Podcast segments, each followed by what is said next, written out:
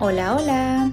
Bienvenidos al podcast de español a la mexicana, un podcast para aprender y practicar tu español completamente en español. Mi nombre es Estefanía y vivo en México.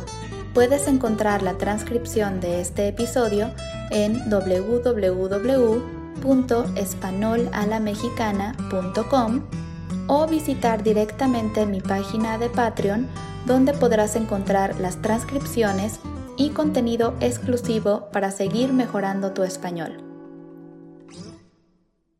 En el episodio de hoy les contaré un poco sobre el bosque de Chapultepec, un lugar icónico en la Ciudad de México que definitivamente les recomiendo conocer si alguna vez visitan esta ciudad. La historia del bosque es muy larga. Hace muchísimos años, los toltecas, un grupo indígena, se cruzaron con el bosque y creyeron encontrar el paraíso terrenal. Se consideraba un lugar sagrado incluso. Años después llegaron los mexicas y fundaron Tenochtitlán, lo que ahora conocemos como Ciudad de México. El bosque ha sufrido muchísimas transformaciones a lo largo del tiempo. Los estanques, que antes eran de aguas cristalinas, se usaban para criar peces exóticos o como alberca, en 1785 se inició la construcción del castillo de Chapultepec, que en un inicio funcionó como colegio militar y fue testigo de una de las batallas más importantes en la ciudad. Años después pasó a ser la residencia de personajes como los emperadores Maximiliano y Carlota o Porfirio Díaz. Cada presidente hacía nuevas remodelaciones y cambiaba o construía algo en el bosque. En 1908 se construyó la Casa del Lago, que ahora es la sede de la Administración del Bosque y un lugar donde hay diferentes eventos o talleres artísticos, musicales o literarios. Moctezuma, el último emperador indígena, tenía un zoológico que fue destruido por Hernán Cortés, y en 1923 se inició la construcción de un nuevo zoológico diseñado para recrear el viejo zoológico de Moctezuma. Como pueden ver, el bosque de Chapultepec es un lugar enorme en donde puedes encontrar todo tipo de cosas. Uno de mis museos favoritos está ahí, el Museo de Antropología.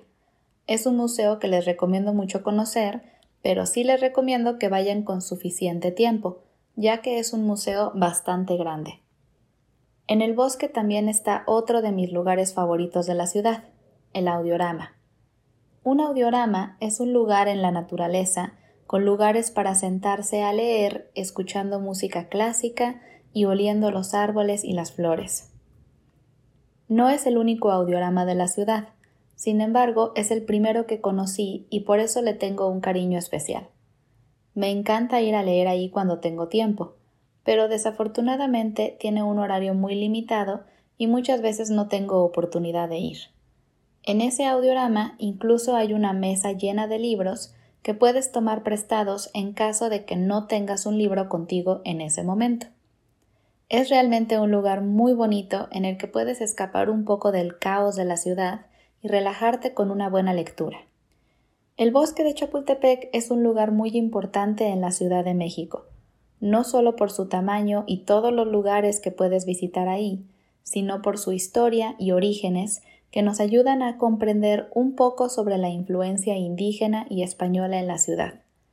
Es un lugar que recomiendo mucho conocer si vienen a Ciudad de México, pero sí les recomiendo darse un par de días para conocer un poco de todo. Es realmente un lugar muy grande, pero tiene mucho que ofrecer. Estoy segura de que lo disfrutarán mucho. Eso ha sido todo por hoy. Gracias por escuchar este episodio de Español a la Mexicana y les recuerdo que pueden encontrar la transcripción en www.espanolalamexicana.com y apoyarme en Patreon para poder seguir creando contenido para ustedes cada semana. Nos vemos el próximo miércoles con un nuevo episodio. Hasta pronto.